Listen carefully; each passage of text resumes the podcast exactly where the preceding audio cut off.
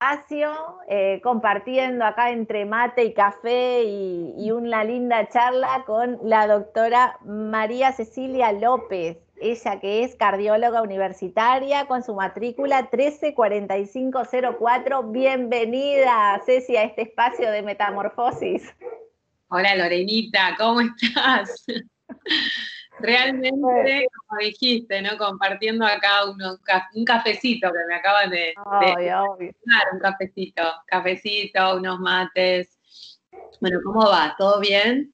Bien, bien. Bueno, acá haciendo la presentación formal, ¿no? Porque contémosle a la gente que, por supuesto, que tenemos una charla ahí este, previa y así mientras nos peinamos, nos acomodamos un poco.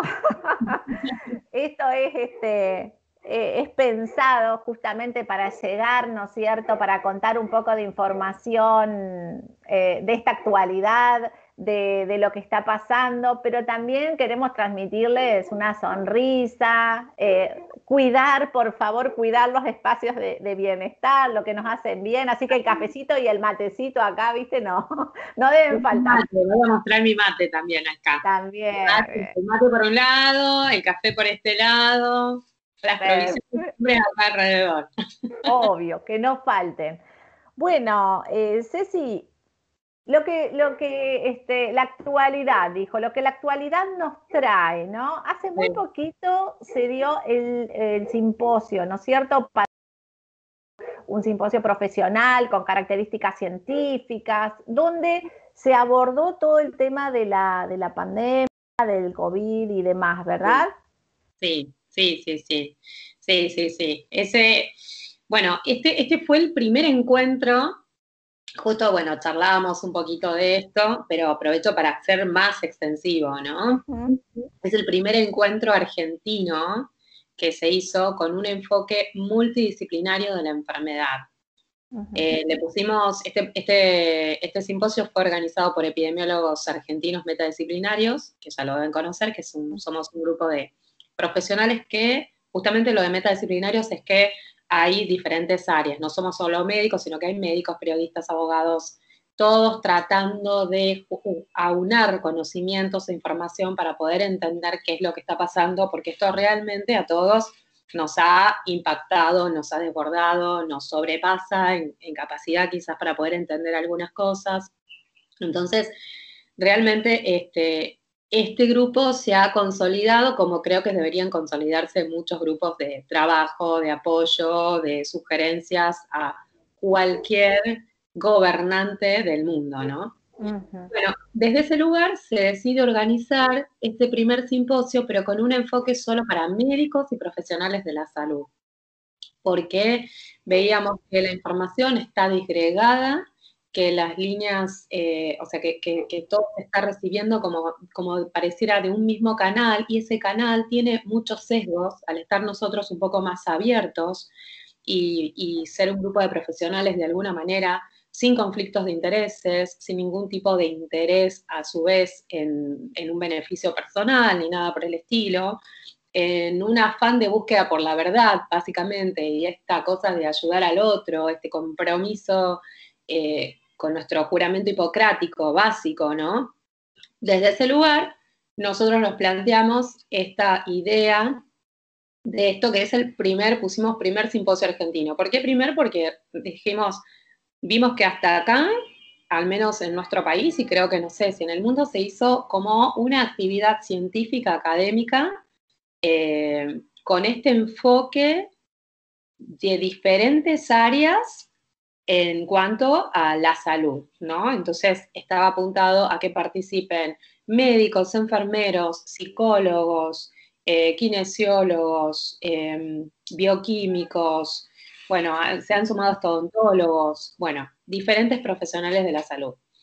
Eh, y esto se hizo el, el sábado 3, este sábado pasado. Fue un encuentro que realmente estaba planificado para durar eh, aproximadamente cinco horas y se extendió. Realmente hubo una convocatoria muy, muy buena que nos sorprendió a todos. Eh, y la devolución que se hizo después de este evento también, la verdad que nos dejó muy contentos, con el corazón lleno, te diría. Qué lindo, qué lindo. Bueno, eh, tuve la suerte de poder estar ahí compartiendo un, rato el, simposio. La verdad que mm, sí, transmitía esto, ¿no? Y te lo decía fuera del, fuera del aire. Esto de, eh, es, increíble, a mí me, me llamaba mucho la atención eh, la cantidad de profesionales en diferentes áreas y profesionales este, altamente capacitados, ¿no? Realmente con trayectoria, con, estudios, eh, con una mirada que se, que vos decís, es posible que haya, no sé, había 150, 200 personas, este, algo así era el número, y digo, es posible que haya tantos profesionales dando bases eh, para por ahí llamar la atención, ¿no? Despertar, decir, me parece que no es por acá y que, no, estén siendo escuchados.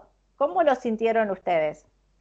Sí, mira, la verdad que, bueno, no fueron, eh, para contarles un poquito a la gente, digamos, este, los participantes fueron esa cantidad, todos los, digamos, el número fue ese, la realidad es que estuvo armado, eh, estos participantes estaban simplemente de oyentes y el desarrollo de toda la actividad académica se planteó, lo cuento un poco para que la gente entienda, se planteó en eh, cuatro mesas redondas. Em, esas mesas redondas eran las que, eh, donde exponían los expertos. Cada una de esas mesas redondas estaba, desarrollaba un tema en particular. ¿Por qué? Porque justamente mirar esta enfermedad desde una sola arista, mirar y decir cómo tratamos esa neumonía o mirar solamente al test o mirar solamente al caso eh, positivo con un test positivo y dos síntomas inespecíficos es absolutamente insuficiente. Entonces necesitamos cubrir todos los espacios, todas las áreas y para eso necesitamos entender desde lo básico. Entonces se armó una primera mesa que es, eh, se llamó enfoques eh, como desde aspectos desde la prevención, ¿no? Maneras de, que, podemos tomar mecanismos para la acción. Eh, hubo tres mesas con una mirada que apuntaba hacia entender cómo, cómo influye la epigenética en la enfermedad, en esta y en otras, cómo influye el estrés en esta enfermedad, cómo influyen ciertas activaciones de mecanismos de neuromediadores y demás que se activan y que eso nosotros lo sabemos desde los conocimientos de las neurociencias. Realmente eso, a eso que nos parece que se le está dando tan poca importancia en esta base de presentación, hasta incluso te diría de los casos más graves de enfermedad, ¿no? Y hasta incluso en la secuela que va a quedar en la población cuando esto pasa, si pasa, ¿no? En algún momento, me parecía, nos parecía importante que estuviera como en el desarrollo mismo del, del, en la base, en el inicio. Estos conocimientos, Lore, están en, el campo, o sea, en nuestro ámbito académico científico se viene investigando hace más de 30 años, ¿entendés? Entonces, digo, eh, nos hace mucho ruido que todas estas cosas no se tengan en cuenta ni se tomen y son fundamentales para hacer foco incluso en todos los aspectos de prevención, no solo individual, sino poblacionalmente. Entonces ahí, bueno, en esa mesa se enfocó eso, que tiene que ver con cómo, cómo nos enfrentamos frente a, diferentes escenarios em, nuevos que nos generan estrés, cómo, actúa el miedo en esos, eh, como factor, digamos, para que nos enfermemos. Bueno, la segunda mesa habló de los enfoques epidemiológicos, cuáles son las medidas correctas epidemiológicas en estos escenarios, qué sí o qué no, cuál es el sustento científico del uso de mascarillas, tenemos que usar, sí o no, es para toda la población, es para un grupo, cuáles son los riesgos, cuáles son las ventajas, cuáles eh, las reacciones adversas. Este tipo de discusiones nosotros las tenemos siempre en espacios académicos. Entonces, alguien expone y se presenta una mesa panel que puede estar de acuerdo o no, generar preguntas, inducir a un razonamiento, una discusión, a esto le llamamos debate, ¿no? esto, que, les explico a la gente, esto hasta acá no se hizo. Nosotros hasta acá lo que venimos recibiendo son como órdenes, órdenes, órdenes impuestas. Y esta discusión tan rica en función de nuestra capacidad cognitiva por no solo, digamos, intelectual, sino cognitiva, de tener los conocimientos de información, la lectura correspondiente, la capacidad de discernimiento, la capacidad de crítica, la experiencia de todos y cada uno, ¿entendés? Es fundamental porque ahí está donde vos dijiste, realmente la mesa, las mesas estas de expositores eran mesas pues, eh, constituidas por expositores con una expertise tremenda, te diría, en, experiencia, digamos, ¿no? Bueno, expertise, es medio redundante, pero eh, digamos una trayectoria como médico, eh, nada, importante. Y los panelistas también. Bueno, la tercera mesa fue con enfoques, apuntaba al enfoque fisiopatológico, es decir, a esta enfermedad. Eh, ¿Cuál es la clínica de esta enfermedad y, qué la desencadena? Cuando nosotros hablamos de fisiopatología, es decir, cuáles son los mecanismos fisiológicos del cuerpo que se alteran y que desencadenan la enfermedad. ¿Sí? Entonces, eso se llama fisiopatología. Entonces, en la tercera mesa hablaba de eso. Entonces, había tres exposiciones donde una nos compraba una neumonóloga cuáles eran las neumonías qué diferencia tenían estas neumonías respecto a otras. Una especialista en inmunología nos habló de cuáles son los mecanismos que tenemos que empezar a pensar para entender esta enfermedad, em, no solo como una infección viral, sino quizás porque hay ciertos mecanismos de interacciones a nivel inmunológico que están desencadenando los casos estos más, más leves, de neumonitis leves que estamos viendo y las más graves. Y por otro lado, una mesa que estuvo, una, exposición muy interesante, que, fue la doctora María Eugenia Dun, muy, eh, te diría como innovadora con este concepto, sobre todo entendiendo, y porque conozco a la población médica, eh, fue dentro de los mecanismos estos hablar de si es un virus o es un exosoma, la, la partícula que nosotros estamos eh, detectando bajo un microscopio electrónico, ¿no? ¿Qué diferencia hay entre una u otra estructura? Y, eso llevó, digamos, a, un repaso, a un recorrido que fue muy interesante, explicar un concepto nuevo, de hecho es un concepto que incluso se está usando para hacer mucha terapéutica, eh, el, concepto de, entender que los eh, exosomas son como pelotitas, como partículas así redonditas, son iguales, iguales que un virus. Eh, simplemente que lo que se interpreta es que este, a nivel virológico, te diría, algunos virólogos lo que dicen es esta partícula, que es exactamente igual, que es una partícula redondita, que tiene una información genética acá adentro, que tiene las espículas, todo tal cual la foto que ustedes ven del virus, bueno, es una partícula que viene y que infecta la célula, ¿sí? Y el exosoma es la misma partícula, con la misma característica, pero que en realidad es una partícula que, que la célula la libera, porque no le es útil para ella misma. Ajá. ¿Entendés? Pero a nivel microscopio yo no lo puedo diferenciar. Es, la estructura es igual, igual, igual. Entonces, muchos virólogos ya en el mundo lo que están diciendo, no podemos diferenciar esto y en realidad los virus casi que serían exosomas, o sea, empiezan, estos son interesantes trabajos de investigación en el campo de la virología que se vienen haciendo en los últimos años. Hay un virólogo eh, creo que es alemán, no estoy muy segura, que es Lanka, si lo, pueden buscar, él explica muy bien, de hecho, él eh, ya casi como que ni en todos sus trabajos de investigación, que justamente abocado a los virus, pudo entender que, digamos, no sería una estructura que, que viene a generar un daño agresivamente, sino que es parte de la biología y de la comunicación que hay entre diferentes especies biológicas este, y sería como un material eh, tóxico que la célula libera al exterior y lo envuelve como en estas bolsitas o vacuolitas. ¿sí?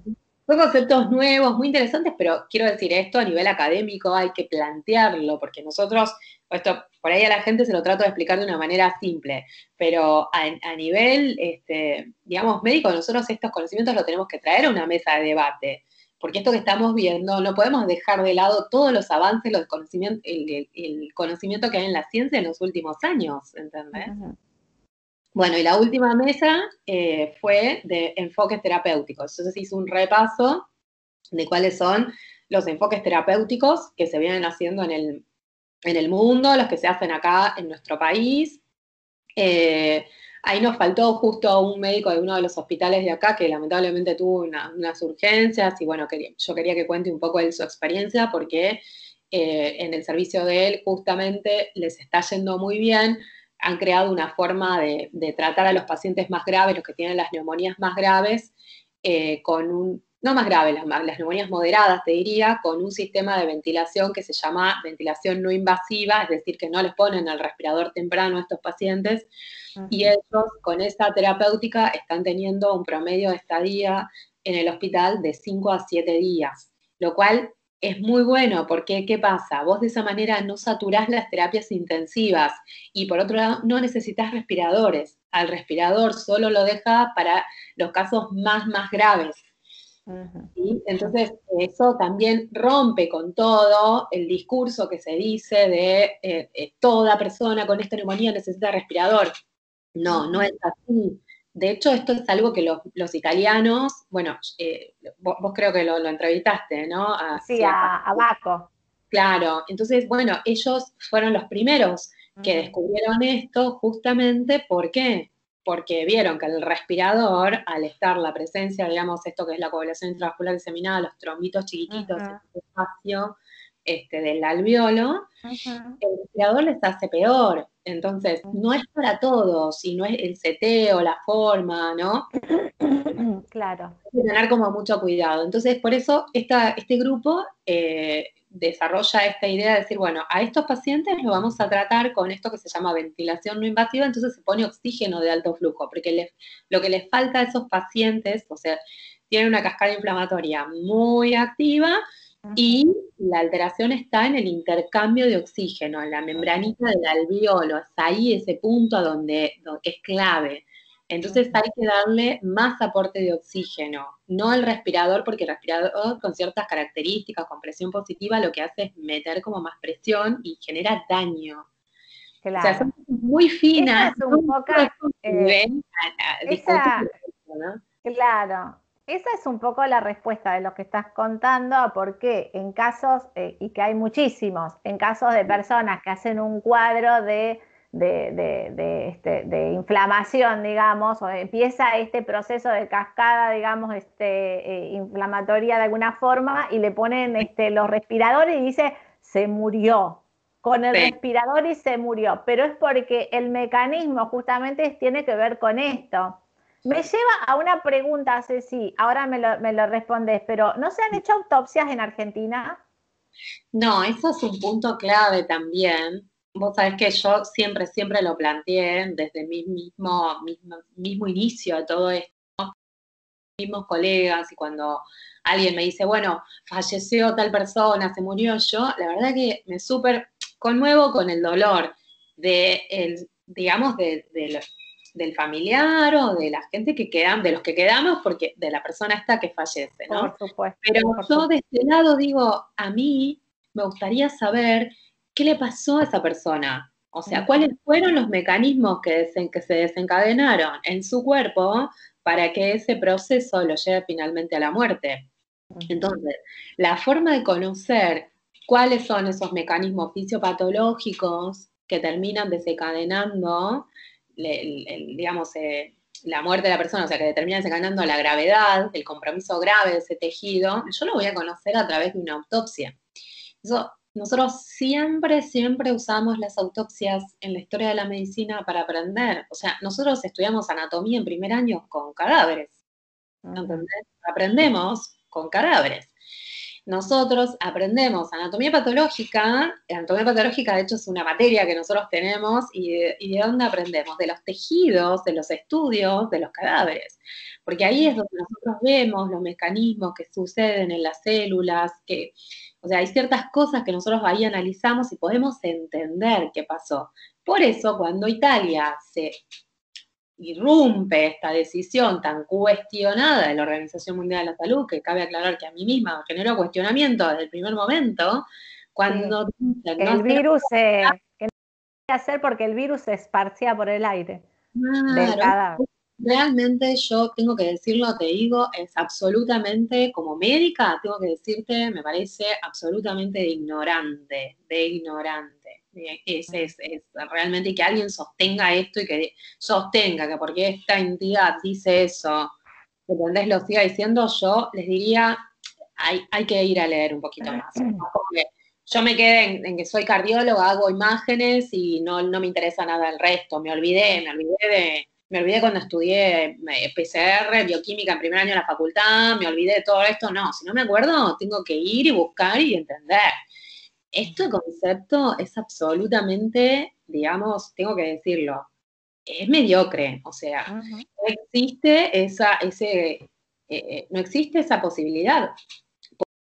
Porque un virus es una partícula absolutamente inerte. Está muerta, o sea, necesita una estructura viva para, poder infectar. O sea, ¿cómo va a estar activa en un cadáver que no tiene vida? ¿Entendés lo que digo? Es, eh, es, como absolutamente cualquier persona que no tiene ningún tipo de conocimiento de nada, ¿entendés? Se da cuenta de esto, porque es una cuestión de lógica y sentido común. Sí, igual está faltando, Ceci, acá este tema, lógica y sentido común no se pueden tocar porque no hay. Ya lo sabemos. Yo hago hincapié como, ya lo sabemos, estamos de acuerdo. quiere, creer, claro. Quiere creer. Sí es, terrible porque desde ahí parte todo. Por eso te preguntaba, en Argentina, ¿a nadie se le ocurrió proponer las, este, las autopsias? Mira, yo eh, no, sé si están haciendo eh, como de manera, no las están haciendo de manera obligada, Lore. Tengo entendido que no, tengo entendido que en algunos lugares sí. Hace poco salió una persona, creo que es de La Pampa, un médico que es anatomopatólogo, que, que, que sí había, digamos, presenciado algunas autopsias y de las que se había presenciado, él justamente lo que comentaba era que, eh, eh, esto no está establecido, no está arreglado para todos. ¿eh? Es como, como que en, es, en, esos, en esas sí se veía que los mecanismos, a ver, eh, no se puede atribuir a un virus el mecanismo directamente. ¿Por qué? Porque en la mayoría de las autopsias, no solo las algunas que se pueden haber hecho acá, sino las que se hicieron en el mundo y que las que se hicieron en el mundo que están publicadas, todas las personas esas tenían alguna enfermedad de base. Entonces, cuando vos tenés enfermedad de base, tenés digamos, como todos estos mecanismos inflamatorios, muchos activos. Entonces, cualquier mecanismo, cualquier enfermedad infecciosa o inflamatoria que se agregue en, tu contexto, en tu cuerpo, no va, no va a cursar de la misma manera que en otra persona que no tenga nada de eso.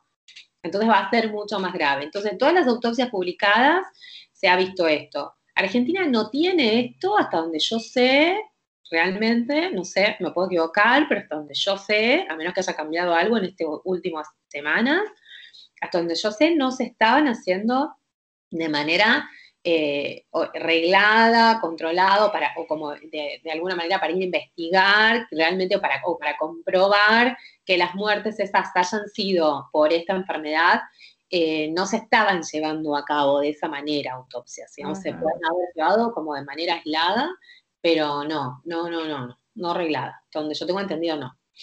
Bueno, una cosa que te iba a comentar, antes que me olvide, que en la última mesa de tratamiento se sumó Cristian Duré. Cristian Duré es médico que eh, actualmente, es un médico argentino que actualmente vive en Suecia. Cristian se puso en contacto, eh, claro, él al ver lo que pasaba en su país, de alguna manera le interesó involucrarse, bueno, tomó contacto con nosotros. Eh, Cristian eh, es eh, médico, especialista, él hizo terapia intensiva, es médico anestesista que hizo especialidad en terapia intensiva y actualmente está en un grupo de trabajo sobre sepsis en Karolinska Institute, que es el instituto de Suecia que da el premio Nobel de Medicina del mundo.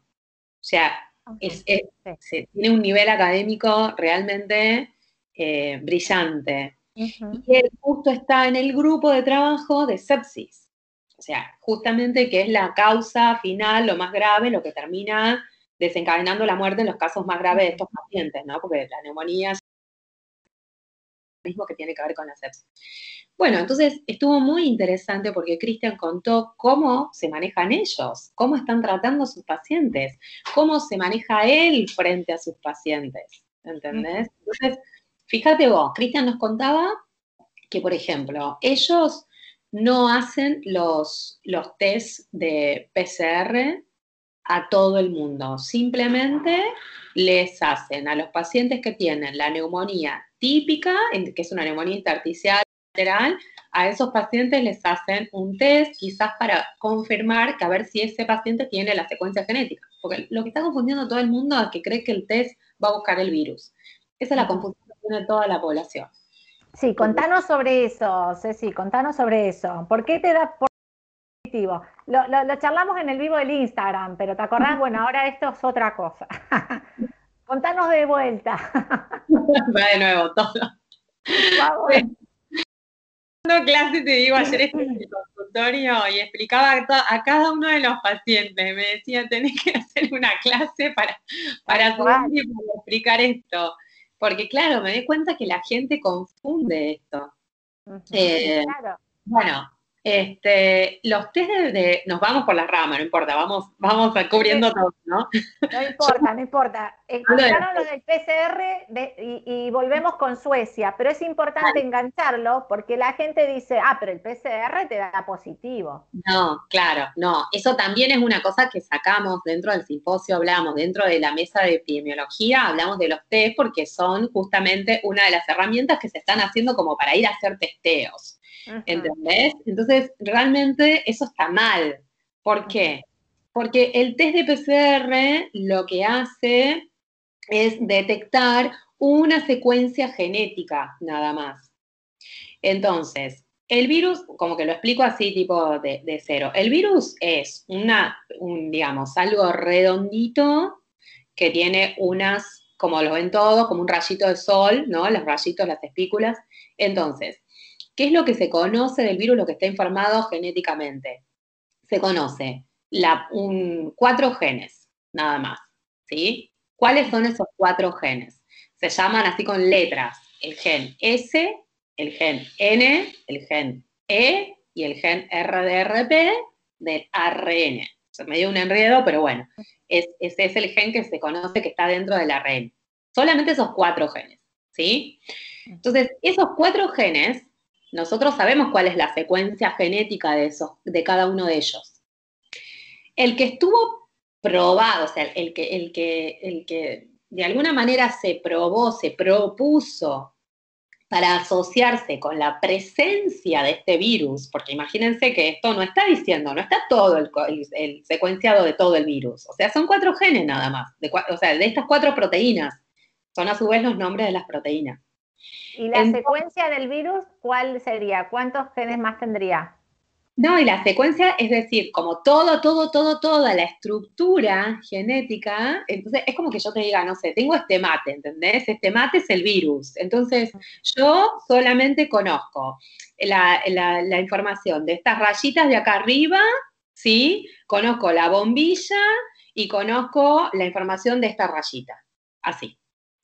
Entonces, yo, ¿qué tengo que conocer para decir que conozco todo el virus? Todo, tengo que conocer todo, todo, la información de toda la, la, la carcasa del mate, la yerba, esta, la bombilla, la base, todo. ¿Ok?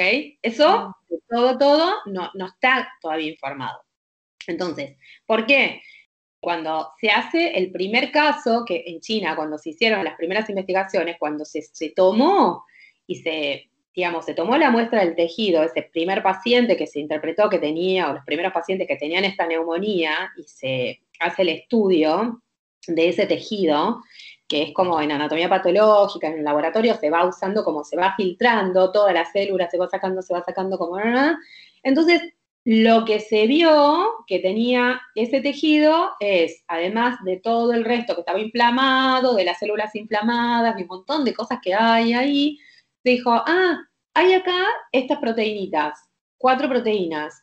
Ah, ¿no será que estas proteínas eh, ah, son muy parecidas a los coronavirus. Sí, seguro que entonces este paciente se enfermó por un coronavirus. Ah, pero esta proteína es un poquito diferente de los otros coronavirus. Entonces, ah, pero es un poco similar a este grupo de coronavirus. Y así fue que, sea, que, que, todo como, como en suposiciones se armó, ¿entendés? Es como filogenéticamente los coronavirus tienen, en eso Rosana Bruno lo muestra muy bien, charlas un árbol donde, digamos, eh, este, tenés todas las familias de coronavirus, ¿ok?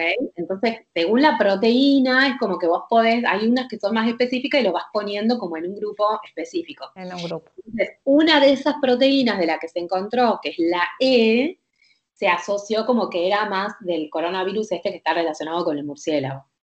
¿Ok?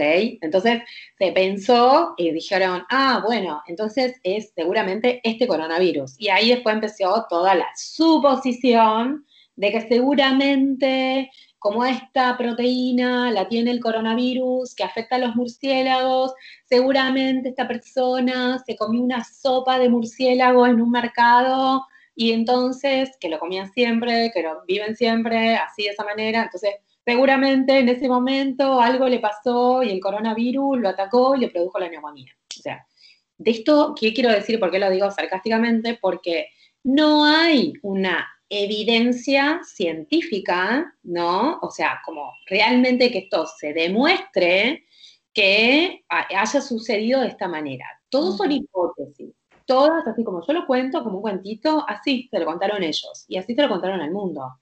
¿Está bien? Entonces, todavía se siguen haciendo trabajos de investigación para poder, para esto, o sea, para tener todo el secuenciado de la partícula viral, o sea, de toda la partícula viral, que todo, el matesto no está. Entonces, lo único que se conoce son cuatro proteínas. Es como que yo te digo, conozco la información de la bombilla y conozco la información de esta tirita de acá y la información de esta patita de acá. ¿Sí? Entonces, con esa información genética de esas cosas, conociéndolo, porque eh, la información genética, ¿cómo es? Como un código, como un secuenciado, como un código tipo, como yo le explico siempre a mis pacientes, como si fueran, un, ¿viste los rastring de, cuando jugamos, de colores? Bueno, como que te, imagínate que te pones así, uno de cada color, así, una secuencia, hacete una tirita, no sé, te pones un amarillo, un verde, un rojo, rojo, rojo, rojo, verde, verde, verde, bueno. Esa característica así secuenciado, eso así es un gen. ¿sí? Esa es la información genética, ese es el, código que tiene un gen. Entonces, estas, tres, estas proteínas, lo que se conoce son esos códigos. Eso está informado en una base de datos que tienen acceso toda la gente que hace investigación de esto. Entonces, ¿qué es lo que hace el PCR? ese código, esa cadena de rastring de colores, está como, tiene como una como, como tipo en una especie de, de, ¿viste? de cremallera que encaje así exactamente opuesta. Bueno, entonces si vos, no sé, como que el amarillo vaya con el verde, el rojo vaya con el azul, entonces así viene otra cadena encima que cuando se pegue va a decir, acá está esta, esta cadena de este color. Bueno, esa cremallera, o sea, la otra parte de esa cremallera eh, se llama sonda y esas sondas son las que, este, digamos, eh, se ponen, se usan en el test de PCR. O sea, el test de PCR lo que va que tiene una sonda que va buscando así y diciendo, a ver, a ver, che, che, che, ¿dónde está la secuencia genética de este gen? Entonces, el material biológico que yo uso, que es la muestra del hisopado que se saca o de, la, o de la boca, porque el material biológico no importa de dónde puede ser, la técnica es la misma. Entonces se pone en contacto con una sondita, que la sondita lo que hace es eso, ¿sí? Entonces va buscando, tipo, a ver, ¿a dónde está mi contraparte? ¿A dónde está mi, a, dónde, a dónde está mi parte, mi media naranja, mi parte complementaria? A ver, ¿dónde está? La busca, la busca, la busca y dice, ah, acá está. Tú, y la reproduce muchas veces muchas veces, muchas veces, muchas veces, para que se pueda leer después. Por eso se dice detectable o no detectable. La sonda detectó o no detectó, ¿sí? Pero imagínate de lo que te estoy hablando. Es una secuencia genética de un gen. Es como que, se imaginan, el virus, yo voy a buscar la secuencia de la bombilla. ¿Se entiende? O sea, yo con el test PCR no estoy buscando el mate. No estoy diciendo, en esta muestra está el virus. Yo estoy. es la secuencia genética. En esta muestra solo estoy buscando un gen, un gen que se informó en un trabajo de investigación que publicaron los chinos en enero que esa secuencia era la que pertenecía a esta proteína y esta proteína formaba parte de la estructura del virus. ¿Qué pasa además con esto? Que hoy, con todos los trabajos que, que empezaron a hacer en investigación y demás, como secuencia se conoce, se comparó esas secuencias de estas cuatro proteínas y se sabe que la secuencia de la proteína S, de, perdón, de la proteína N, de la, proteína S y el RDRP, que es un gen chiquitito que también está dentro del virus, tienen una similitud en un 97% con el SARS-CoV del 2002. O sea, ¿qué te quiero decir con esto? Que es muy inespecífico para empezar. Hacia el mismo virus, o sea. Y además, si ya estuvo, bueno, eso ya lo, había escuchado. y aparte no solo eso, sino que además, que esto es otro trabajo que también hizo Roxana con un grupo de investigadores, que eh, estos genes, porque los aclaro porque son estos genes.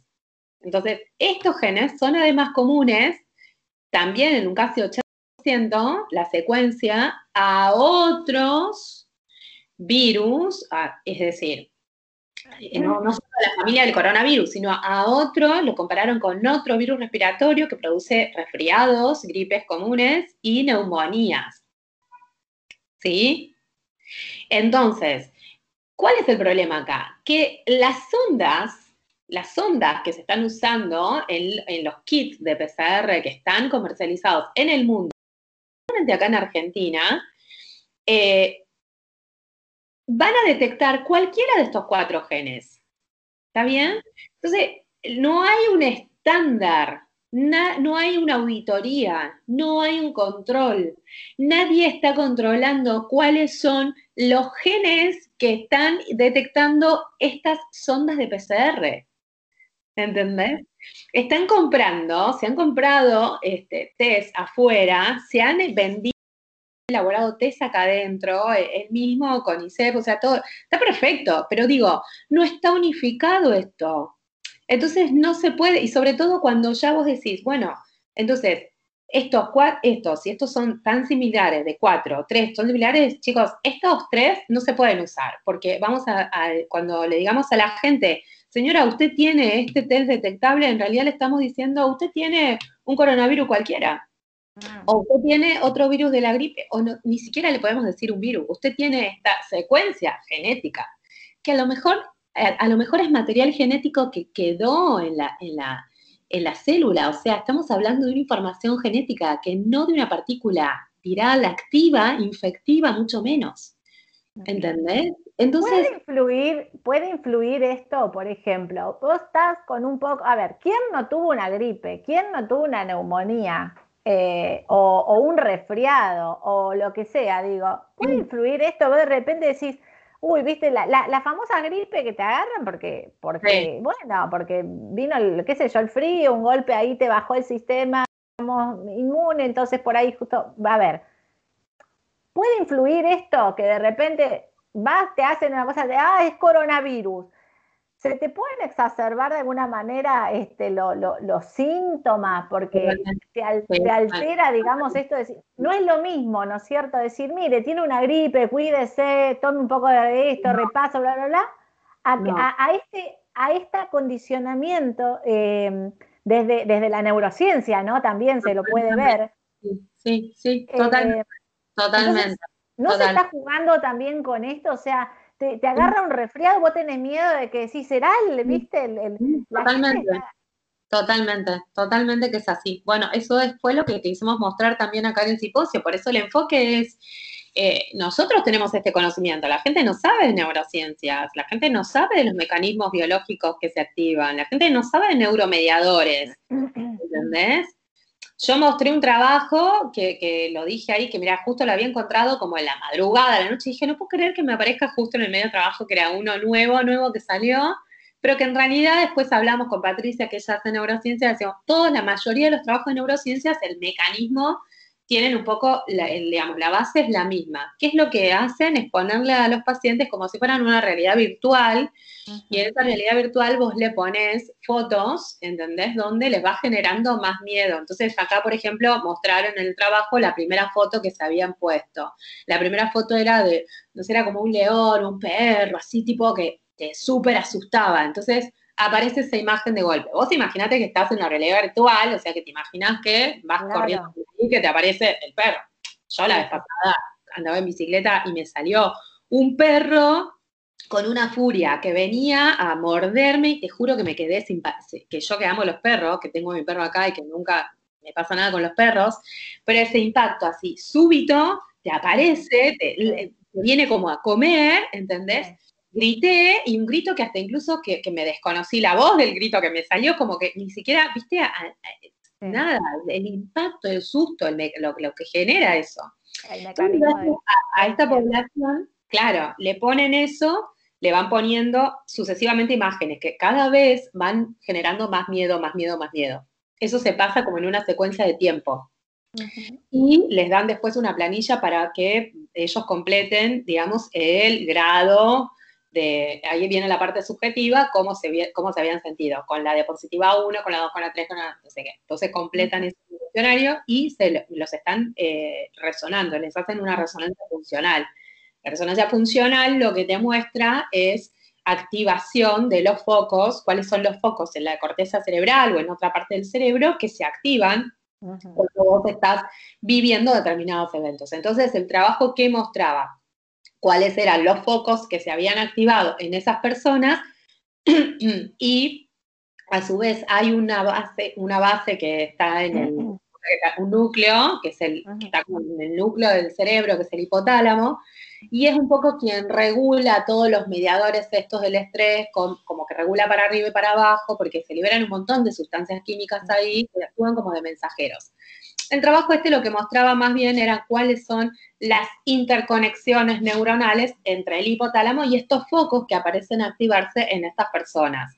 Y, digamos, lo que tenía diferente a otros trabajos era que eh, los estudiaban un poquito a ver qué pasaba en aquellas personas que son más susceptibles al, al estrés y las otras que son menos susceptibles. Pero digo, lo interesante de esto es esto se sabe, digamos, se sabe que hay mecanismos que se desencadenan en la persona que activan, que, o sea, que, ciertas vivencias, que ciertas imágenes, que la percepción, la percepción, lo que yo veo, lo que yo recibo como peligroso, está activando en mi cerebro una cascada de mediadores y esos mediadores están generando a su vez un montón de respuestas directamente en los órganos y a su vez están actuando sobre el sistema inmunológico. Y lo pueden, según la percepción, esa activación sobre el sistema inmunológico puede deprimirla o puede eh, mejorarla.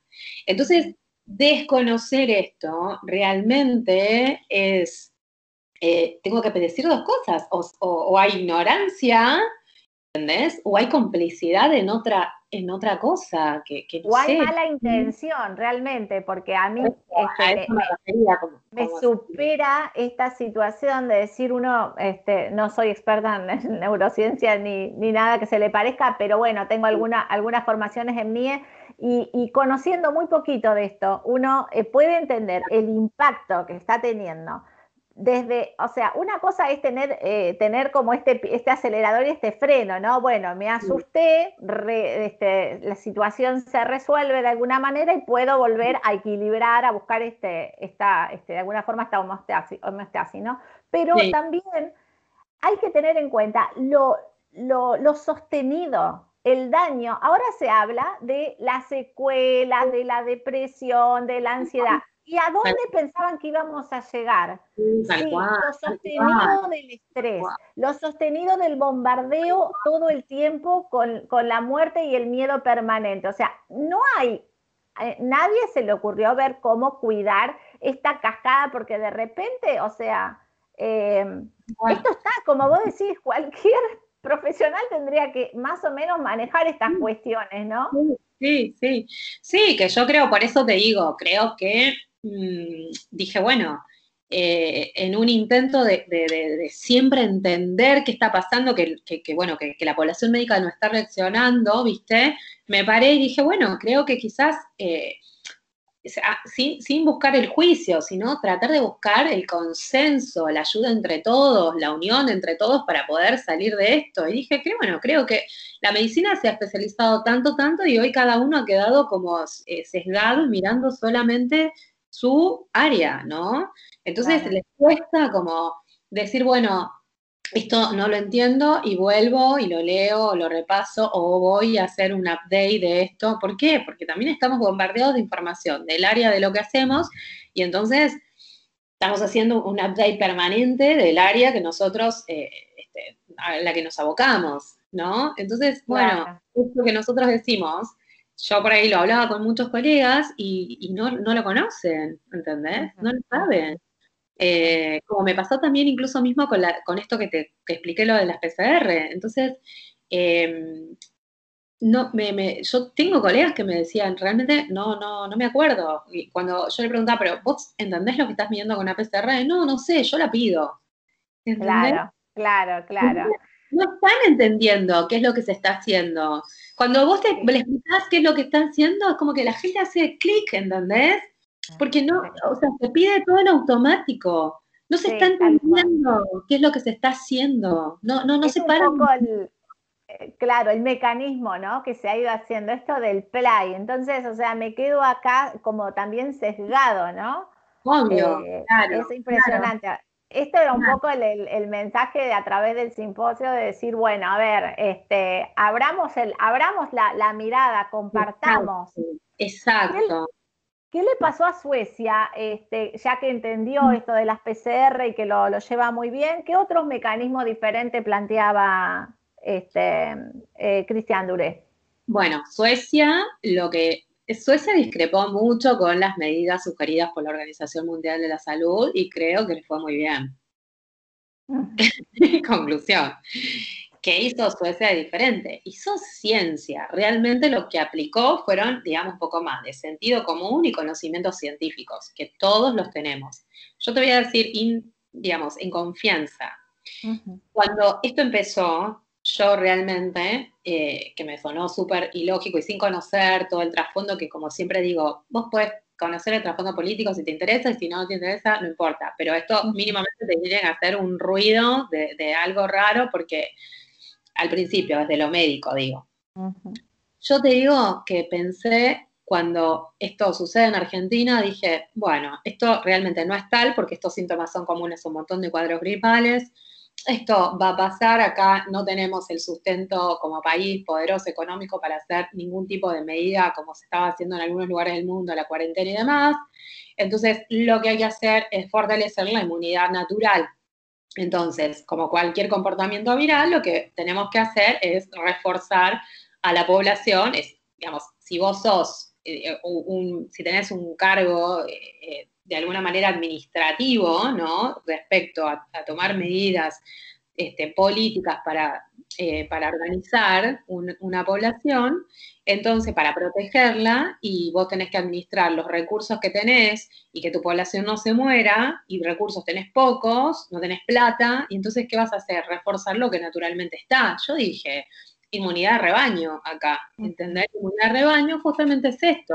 Vos reforzás la inmunidad de la población, haces campaña para que la gente esté mejor, más sana, eh, mientras todo lo otro epidemiológicamente, la organización interna de todo lo que hicieron al principio, que me pareció bien, ampliar servicios como armar un hospital externo, que fue el Hospital de Campo de Mayo militar, hubiera armado, hubiera sí, eso, sí, me hubiera protegido, hubiera armado camas verdaderas, no las camas eh, realmente que fue una falacia lo que hicieron, armar incluso en algunas provincias del interior, como he visto en Tucumán, que me parecen que, es de una mediocridad tremenda, camas cuchetas eh, y, los políticos sacándose fotos por la inauguración de esto, realmente me da vergüenza cuando lo veía. Yo creo que en un país serio lo que sí se tendría que haber hecho es esto, reforzar, aumentar el número de camas, eh, incluso no solo lo de campo de mayo, capaz de hacer tres campos de mayo si querés, convocar profesionales altamente preparados, capacitar en 15 días al, que tenés un poco de alguna manera más alejado, porque Argentina tiene gente muy mega formada, tenerlo en stand-by y reforzar las campañas de medida de, digamos, de la población, la, de inmunidad natural de la población. En vez de salir a encontrarme millones de test que no sirven para nada, hubiera hecho a ver, dosaje de vitamina D y refuerzo de vitamina D. Distribuyo timbre, le toco el timbre a la casa, a la, gente, ¿sabes qué? No para hacerlo el hisopado, sino para decirle, mire, señora, acá le traigo un kit de vitamina C, vitamina D, le vamos a hacer una muestrita para ver, le vamos, mire, le regalamos este video para que usted en su casa este, relaje, piense positivo, le vamos a enseñar los ejercicios que tiene que hacer le vamos a enseñar cómo tiene que estar usted fortalecido, me salía muy barato. Yo te administro un país y no gasto nada. Entonces, Suecia hizo esto. ¿Vos, decís de gente contenta y gente despierta sirve? Sí, obvio, claramente. Suecia hizo eso, Lore. ¿Qué hizo Suecia? Suecia le bloqueó al, al bloqueó a, la, a, ¿cómo esa? No me sale el periodismo, no, no, el periodismo, los medios, bloqueó la campaña de miedo. esto nos contó Cristian, que él lo que, lo que levantó su primera voz fue, la medida va a ser reforzar inmunidad de rebaño. ¿Sí? Entonces, justamente esta campaña, los medios limitó, la información no se va a transmitir así de esta manera. Claro. ¿Qué pasó en la población general? ¿Cómo actuó la población general? Con normalidad. La población general no entró en pánico. Ellos fueron funcionando normales con algunos cuidados de que realmente, ¿qué es lo que podés hacer en estos casos? Limitar los eventos más grandes, digamos, nada más pero no cerró escuelas, la gente siguió manteniendo sus negocios abiertos con cuidados básicos, hasta mínimos, te diría. La población no usó barbijo. Hoy en día no, no usan barbijo porque no hay evidencia científica que realmente sustente el uso de barbijo. Me da vergüenza que muchos colegas lo sostengan porque no tienen idea ni la búsqueda, no han hecho la búsqueda bibliográfica al respecto. La han hecho pero desde una manera sesgada no entendiendo muchos conceptos biológicos, ¿entendés? Que van en contra del uso de barbijo en una persona sana. No es lo mismo usar un barbijo, yo que estoy en quirófano, eh, atendiendo un paciente, concentrada en mi campo quirúrgico, con un medio cómodo, con aire acondicionado, con todo, con mi cabeza concentrada en lo que voy a operar y el barbijo solamente me limita a contaminar el campo, que ponerme un barbijo para salir a correr, para andar en bicicleta o para caminar una cuadra. Y además no solo eso, si soy, si tengo problemas alérgicos, si soy EPOC, si tengo problemas asmáticos, ¿entendés? Eso realmente es una aberración. Eso es una aberración y hay que decirlo. No es lo mismo. ¿Por qué? Porque ese barbijo no protege de nada. No protege de nada. Están mostrando con, con con programas de computadoras cómo se distribuyen las gotitas de flush de un lado a otro para justificar. Es, un, es una aberración. Los programas de, computadoras se inventan, se diseñan. ¿Cómo podemos justificar con un programa que el virus va a ir de esa manera? El virus invisible que no lo está viendo nadie, que el virus pasa hasta el barbijo de protección, de, el de máxima protección que se lee en 95. Entonces, ¿qué le decimos a la gente? Digamos, Suecia, ¿qué hizo Suecia? ¿Cómo me preguntas qué hizo Suecia, no usa barbijo la población. Hoy no usan barbijo. ¿Y sabes cómo se protegen además los médicos? Que me los contó Cristian. Se ponen un barbijo como se ponían siempre, por algunos procedimientos nada más, y como extra les dan la pantalla, ¿sí? Los camisolines siguen siendo iguales, como se protegían siempre, y hasta incluso ellos mismos surgieron, en el grupo de ellos surgió el, digamos, el planteo de decir, che, no necesitamos protegernos de esta manera para tratar una neumonía por, una, por un virus que en realidad tiene una mortalidad que es la misma o inferior a, cual, a, una, a una gripe. Entonces, decidieron seguir usando simplemente porque algunos estaban con un poquito de miedo. Entonces, por respeto a, sus compañeros que tenían un poquito más de miedo, nada más que por eso y por miedo, no porque tuvieran una justificación científica, porque ellos saben que no la tienen, simplemente para que ellos se sientan más tranquilos, te lo dice él, entonces decidieron usar esto. ¿Cómo trabajan? Tranquilo. ¿Cómo ventilan a los pacientes? Es decir, ventila es cómo se usa el laringo, es cuando vos vas a poner el tubo en el paciente. Se hicieron en el mundo y acá en Argentina este, cajas especiales para poner, porque las gotitas de flu se distribuyen, entonces de esa manera el virus se esparce más. ¿Cómo, ¿Qué genera todo eso? Mayor dificultad, mayor dificultad para trabajar. Si ya es difícil entubar a un paciente, cualquier médico que haya entubado en su vida, sabemos que no es un acto que obviamente que a medida que más práctica tengas, más, más cancha tenés, más fácil te sale. Pero hemos tenido muchas complicaciones o dificultades un procedimiento que aparte lleva un riesgo implícito, ¿entendés? Imagínate poner un tubo con un montón de aparatos alrededor poner una vía central con todo este contexto alrededor, por más cancha y experiencia que tengas, porque además van en pánico, los, los médicos están todos en pánico, eh, con un miedo tremendo. ¿Pero por qué? Porque están recibiendo una información que no es correcta. Están recibiendo toda una línea de información que no es correcta. Entonces, la gente un poco más, eh, digamos, como menos sesgada, más abierta, más, más liberada de toda esta línea oficial, de, ciertos, de, ciertas miradas científicas que en realidad están absolutamente sesgadas, de ciertas instituciones nacionales e internacionales que están sesgadas, la gente más abierta a todo esto ha podido observar e interpretar y darse cuenta cuáles han sido los errores y en seis meses hemos aprendido de esas cosas y esos errores. Entonces yo creo que ahora hay que sentarse a pensar y analizar esto que está pasando. Como errores tenemos la PCR, el, el, este, el barbijo, el, esto de la cuarentena para sanos, que es una cosa, o sea, eh, tremenda, ¿no? O sea, encerrarte porque sí, me parece que ya lo hemos hablado, lo hemos compartido en un montón, con un montón de profesionales y en un montón de notas y lo hemos charlado y recharlado, pero es algo que, sigue, que sigue superando, ¿no? Cualquier cosa se, parece una amenaza, ¿no? Cualquier cosa, volvemos a fase 1, a fase 2, cualquier cosa funciona así. Sí, sí, sí, parece una amenaza y parece más un estado de sitio, realmente, en el primer momento, que un Estado por yo, Estado te cuido. Eh, nosotros creo que desde un empoderamiento la gente, es muy importante que empiece a entender esto porque creo que la gente tiene que pararse y decir, decirle al Estado, ¿sabes qué? No necesito que me cuides. Yo me sé cuidar.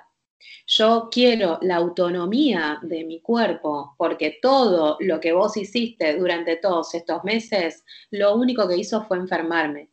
Me enfermó quedarme sin trabajo, me enfermó que me dejes adentro encerrada, me enfermó que no me permitas estar en contacto con mis seres queridos, me enfermó que no me dejes exponerme al sol, me enfermó no tener que comer, o sea, comer cualquier cosa porque no me alcanzaba el dinero para comprar lo que, lo que necesitaba para comer saludablemente, me enfermó todas las imágenes que me mostraste minuto a minuto durante una pantalla eh, que no estaba preparada para verla, que no tenía ganas de verla, me obligaste a mirarla, me enfermó ver cada fallecido, cada muerte, me sigue enfermando. Entonces, ¿sabes qué? La gente le tiene que decir al Estado, ¿sabes qué?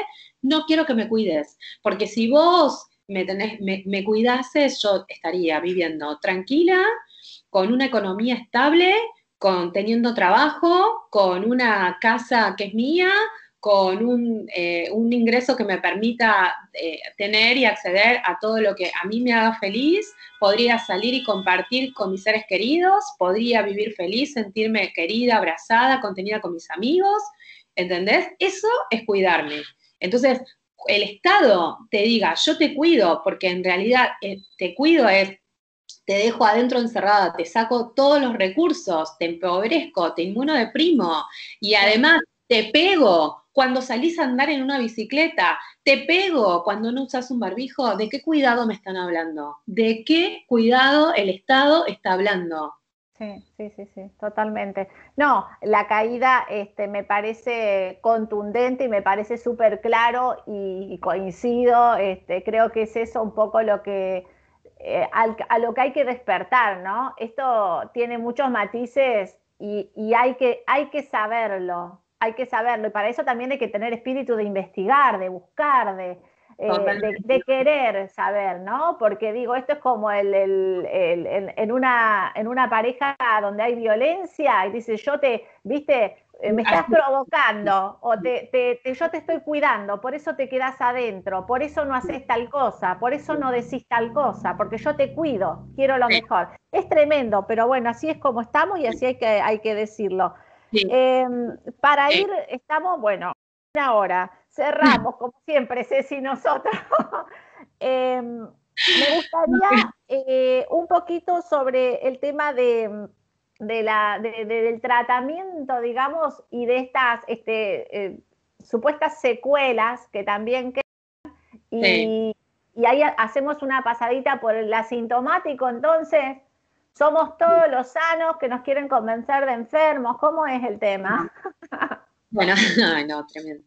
Bueno, eh, mira, respecto a, te, voy contestando por parte. respecto al tratamiento, eh, bueno, otra, otra cosa muy, muy perlita que tuvo también el Congreso, el simposio al final, el cierre, fue que una de las médicas le hizo una entrevista a que un médico que es un médico alemán que escribió un libro que se llama Virus Manía, que es un, es un médico que viene investigando todas estas pandemias propuestas y impuestas por la Organización Mundial de la Salud en los últimos años. Eso es muy interesante, lo pueden buscar si quieren, les interesa comprarlo, porque creo que sale 10 dólares, está en Amazon. Virus Manía se llama, y en la última, eh, la última edición, que es la de este año, habla del COVID. Así que también es otra cosa importante para, que le interese leer. Em, y él contó respecto a, miraos, los tratamientos como en, muchos, en los países donde más mortalidad hubo, justamente los picos de mortalidad habían coincidido con los malos tratamientos. Y los malos tratamientos tenían que ver no solo con la ventilación, porque la gente piensa que ventilar, o sea, que, que poner un tubo se salva el paciente. Y no, o sea, ventilarle a un paciente significa más complicación, más tiempo en terapia intensiva, es como que más riesgo de que se complique todo y, de que finalmente llegue a la muerte. Eso es para con cualquier paciente que está ventilado. Em, entonces, bueno, él contaba, por ejemplo, hasta incluso que los, los picos, mostraba las curvas, y las curvas de mayor mortalidad en el mundo coincidieron con malos tratamientos y hasta incluso con malas dosis de, terapéuticas, ¿no? Que se, usó en algún momento de, hidroxicloroquina, porque no es nada, este, digamos, eh, y, eh, inofensiva, sino que genera mucha arritmia ventricular en determinadas dosis, determinada cantidad. Y en pacientes que ya estaban más graves. Entonces, eso es un punto muy importante que hoy aprendimos a que no todos los pacientes necesitan ventilación y que los pacientes que se, que se graves, estoy hablando de los casos graves, que se usa ventilación no invasiva eh, en algunos grupos, sobre todo acá en Argentina, también en Capital Federal, hay hospitales que están empleando esto y que les está yendo muy bien. Y eso les ha permitido descomprimir las terapias intensivas. Em, eso es un dato muy interesante. Hay otras cosas en el mundo que están trabajando con terapia, con cámaras hiperbáricas, es decir, todo lo que hace es darle como más oxígeno a la célula. Respecto a lo que vos me preguntas em, eh, sobre los asintomáticos, no existe la persona que sea eh, enferma asintomática. Eso es un invento, es un término nuevo y es una medicina de terror que la gente que sustente y que diga esto intenta crear. ¿Cuáles son los intereses de estas personas? Yo creo que deberían eh, llamarse, yo de verdad que te digo que creo que tiene que hacerse un comité, un organismo de, ciencia eh, absolutamente libre de conflictos de intereses, para eh, de alguna manera este, sostener conceptos que tienen que, que ser científicos, no que, se inventen palabras o conceptos de acuerdo a lo que o una institución necesite, o un gobierno necesite, o la industria farmacéutica necesite, ¿entendés? O sea, ya hemos llegado a un punto donde realmente acá tiene que haber un quiebre. Si algo bueno tiene que salir de todo esto, creo que tiene que ser eso, tiene que, armarse de alguna manera algún tipo de comité mundial, ¿entendés? Que supervise este tipo de aberraciones. No puede ser enfermo quien no tiene un síntoma, no nos pueden, nos, están enfermando. No hay un, ah, bueno, portas el virus o asintomático. Es mentira. ¿Por qué? Porque ¿cómo sé yo que porta el virus? ¿Con qué, ¿Con qué diagnóstico lo estoy haciendo? Con una prueba que me detecta un gen y que además ni te hablé de los riesgos, o sea, de los sesgos que hay en el procesamiento de la muestra, en cómo se toma la muestra, que se pueden cruzar los genes, la información genética con información de nuestras células, con información del viroma que nosotros tenemos. Ni siquiera entré en ese campo. Entonces, es una aberración lo que le dicen a la gente y este, poniéndole el rótulo de que, ah, vos sos, vos sos COVID positivo porque tenés un test positivo. Es una aberración y no creas lo que vos decís, una cascada eh, de neuromediadores que a la persona ya le enferma, pero no le enferma el virus, le enferma la información que le están diciendo. Es como el perro que te salta de golpe, ¿entendés? Enferma la cascada de neuromediadores que se liberan. Enferma enferma la información que te dan. Entonces, cuando se digan hay portadores asintomáticos, la verdad que yo llamaría a un comité internacional, a todos los expertos, a de alguna manera demostrar cómo ellos están detectando un virus completo con una técnica de PCR porque no existe esa posibilidad. Simplemente un PCR detecta un gen. Y además hemos aprendido desde la, digamos, desde la, publicación del genoma humano, hemos aprendido que un gen puede codificar hasta 2.000 proteínas, o sea, un montón de proteínas. ¿Y de qué depende que un gen codifique una proteína u otra? De todo el medio ambiente, de la epigenética. Y el medio ambiente también es todo lo que nos pasa, es todo lo que le pasa a la célula alrededor. De hecho, la epigenética es una ciencia que se ha desarrollado en los últimos años a partir de eso. Se han tenido que poner a estudiar qué pasa, ¿entendés?, alrededor de la célula para que se exprese uno u otro gen. Entonces, con toda la investigación que hay, con el conocimiento que hay, que digan realmente que una técnica de PCR detecta una partícula infectiva, que le pongan ese rótulo a la gente, que hagan creerle a la gente que está enferma simplemente porque le detectaron una partícula, una secuencia, un gen, un gen que a lo mejor está, es como que yo te detecto a vos, un gen que a lo mejor está, es parte de tu genoma, ¿entendés? Claro, es como, yo me llamo Lorena, es porque me detecten la O y en todos los que tengan O todos se llaman Lorena. Claro, entonces sos, una Lorena enferma porque tenés la O, ¿entendés? Y yo te enfermo, vos vas feliz por la vida, tal como Heidi en la montaña, qué sé yo, ¿entendés? Pero yo de pronto te digo, no, vení, vení, vení, a ver, abrí la boca. Ah, no, mira, tenés la O acá. Ay, entonces, ¿qué tengo? No, estás enferma. ¿Entendés? Es ridículo, es más o menos eso el concepto. Entonces, eso es un término inventado, no existió en la medicina. Nosotros cuando decimos, en realidad, asintomáticos, llamamos para las patologías crónicas, usamos eso. Cuando, por ejemplo, una lesión cancerosa, digamos, ¿entendés? Es como que algo, una célula se empezó a reproducir de a poquito, a poquito, a poquito. Entonces decimos, bueno, che, es asintomático, esto no está dando síntomas. O esta pelota que hemos descubierto, este lipoma, un mioma, o sea, alguna tumoración, ¿entendés? Decimos, bueno, esto objetivamente está, el paciente lo tiene, pero no le da síntomas. ¿Entendés? Ahí hablamos de asintomático. Ahora no podemos decirle asintomático a una persona porque le, le, ponemos una sonda que lo único que hace es leer un código genético que encima ni siquiera es específico de una partícula viral, no está estudiado, o sea, ahí cruza con un montón de cosas, poco claro, y le ponemos el rótulo mental con todo lo que eso significa en este contexto, apocalíptico, ¿entendés? Que la persona cree que está enferma con eso. Y entonces estornuda y dice, qué bien que la pasé esa fe de coronavirus.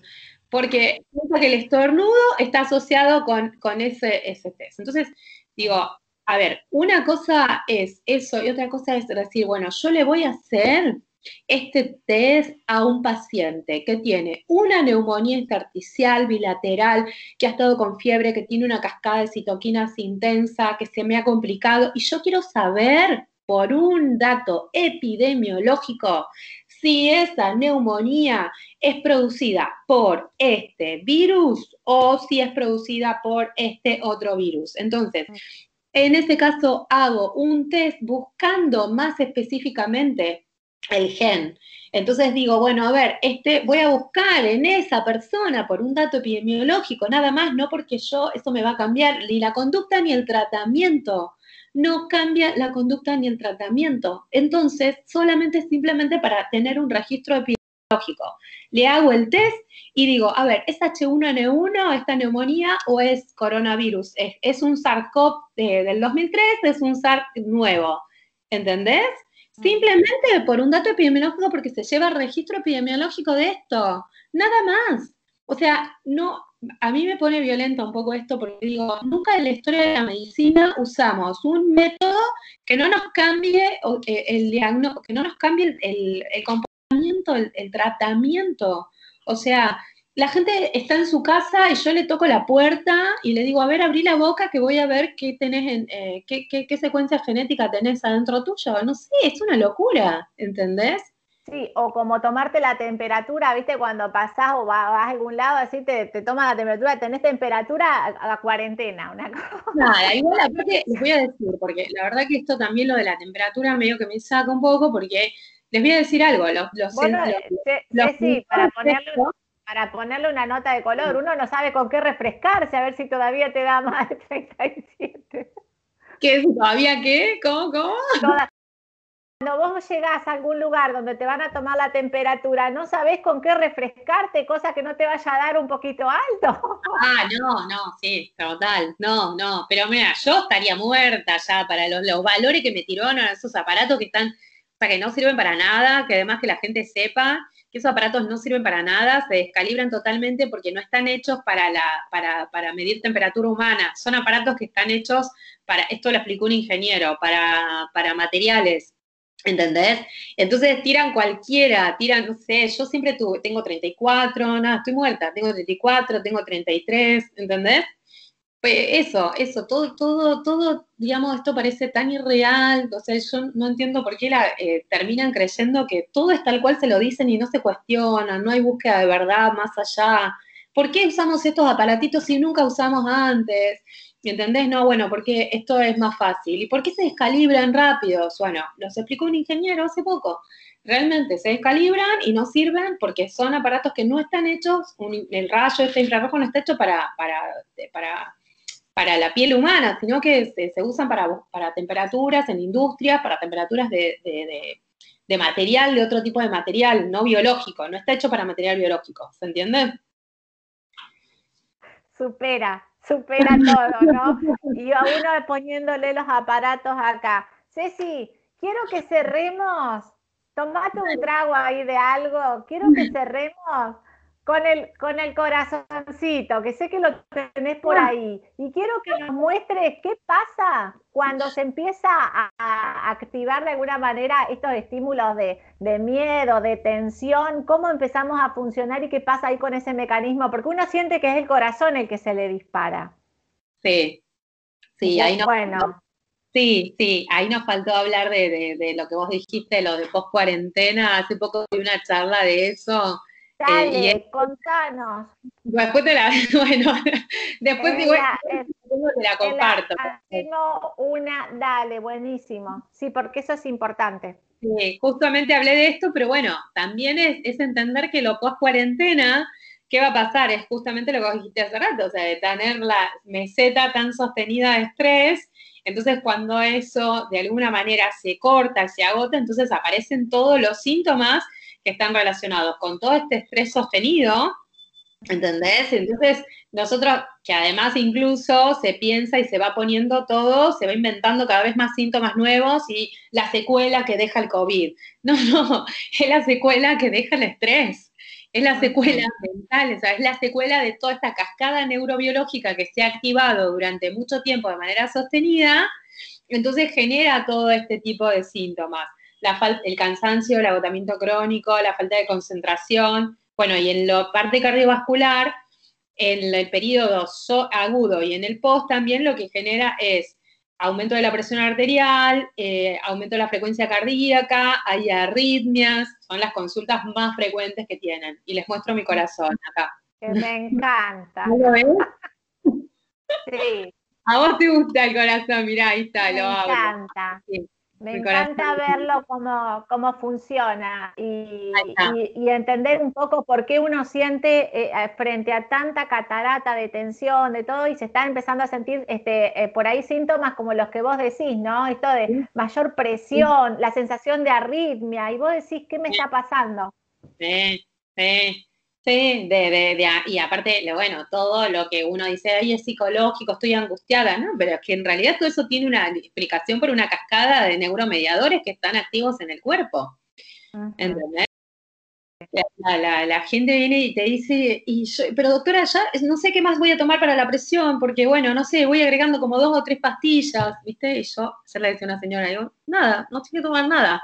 Tiene que empezar a conectar más con usted misma, conecte, fíjese qué es lo que lo, le, gusta hacer, eh, porque hay gente que por ahí quizás uno siempre recomienda, y yo recomiendo eh, la respiración, la meditación, ¿no? Porque eso nos activa uno de los sistemas que contrabalancea todo el estrés, que es el parasimpático. Y, pero hay gente que por ahí quizás están en un estado de, digamos, de estrés tan agudo, ¿entendés? Que, que no, no es capaz de, no es que no es capaz, sino que no puede. Parar y hacer esta respiración, no puede conectar con meditar. Entonces, también hay, hay otros mecanismos donde vos lo que podés hacer es pensar que tenés ganas de hacer, que mentalmente te saque de esta eh, sensación de o estoy bollando, o estoy sin trabajo, o estoy con miedo, o estoy preocupada, y entonces vuelvo al momento presente y me conecto con algo que a mí me guste hacer. Tejer, pintar, eh, no sé, solo dibujar, tocar la guitarra, eh, ponerte a hacer, no sé, tartas y vender, te gusta cocinar y haces menúes y tal vez de pronto empezás a, a vender comida, no sé, para, para reírte, para pasar el tiempo, para disfrutar. Entonces, esa conexión con vos mismo, de disfrutar algo que a vos te hace bien, te lleva automáticamente a gradualmente a bajar un poco a tu eje y desde ese lugar vas a poder empezar a conectar con otras cosas. Lo primero que hay que hacer es apagar el botoncito del televisor y no ver nunca más nada de lo que la pantalla muestre. Nada. Totalmente. Nada, Es el, mejor tips, apagar la televisión, ¿no? Que la gente no crea que ahí va a recibir ni información y, ah. en todo caso recibe distracciones para, para digamos, llevarlos hacia otro lado, pero tampoco es este no, nada. Claro, ayer, me decía un paciente, me dice, eh, la, la, esposa lo demandaba, ¿viste? Un señor grande, la esposa lo demandaba, me dice, doctora, él se pone nervioso porque yo le digo que no ve la televisión y él ve. Y le digo, y bueno, este, obvio, eh, claro. No, bueno, me dice, doctora, pero tengo que estar informado de lo que pasa, qué sé yo. Entonces le digo, no, no, le voy a aclarar. Es, usted quiere estar informado, apague la televisión porque en la televisión no se va a informar. Lamento por la, digamos, realmente la gente de algún medio que me estuviera escuchando y realmente pienso que es así. Creo que se tienen que hacer cargo de esto porque no han hecho una investigación y si la han hecho y no dicen la verdad, están siendo cómplices de lo que está pasando atrás tienda. Entonces, yo le decía a mi paciente, apague la televisión. Si usted se quiere informar, quiere buscar información de verdad, no está ahí. Está en otros lados o lea un libro, busque otro tipo de, información que lo lleve a, otra verdad o simplemente ya está. Este señor tenía como 70 años, ya está, no necesita saber qué pasa en el mundo. Disfrute usted la vida de otra manera, como usted parezca, como usted sienta que tiene que ser, no como un monitor le diga, no le interesa a usted saber esa información, usted no le elige, no le elija, no, no le dé el espacio que, no tiene que tener en su vida. Entonces conecte con otras cosas, salga de la pantalla. Me escuchaba. Ah, no, yo creo que esas cosas este, eh, son semillitas que se quedan y un día uno dice, verdad que, viste, me embronqué de más con esto. Yo digo que tienen que escuchar Radio Metamorfosis, Ceci. Claro. Música, reflexiones. Yo digo que apaguen la tele y pongan todo el día Radio Metamorfosis que te hace conectarte. La, bueno, en las próximas charlas le digo a los pacientes, la hora que escuchen Radio Metamorfosis. Prescripción médica. Conecte con el mundo, sea feliz y escuche Radio Metamorfosis. Bueno, qué, qué genial. Nos fuimos, nos fuimos este, tremendamente con la hora, pero estas notas son imperdibles, este, son para ponerlas y dejar este, que suenen, digamos, mientras uno hace algo y escucharte, porque la verdad que es súper, súper clara, didáctica y bueno, y de corazón está planteado este espacio, ¿no? Creo que tanto desde tu lugar como desde el, desde el mío, para llegar con un poco de información, eh, o bastante diría información, pero este, así, como de una manera ameno, porque si no, claro, si no, no nos da la cabeza. Ceci, gracias. Bueno, gracias por este tiempo. Bueno, a vos. gracias, un abrazo y se, vendrán más, ¿eh? Esta no es la última. Cuando quieras. Chao, chao, gracias por tu tiempo. Chao, chao.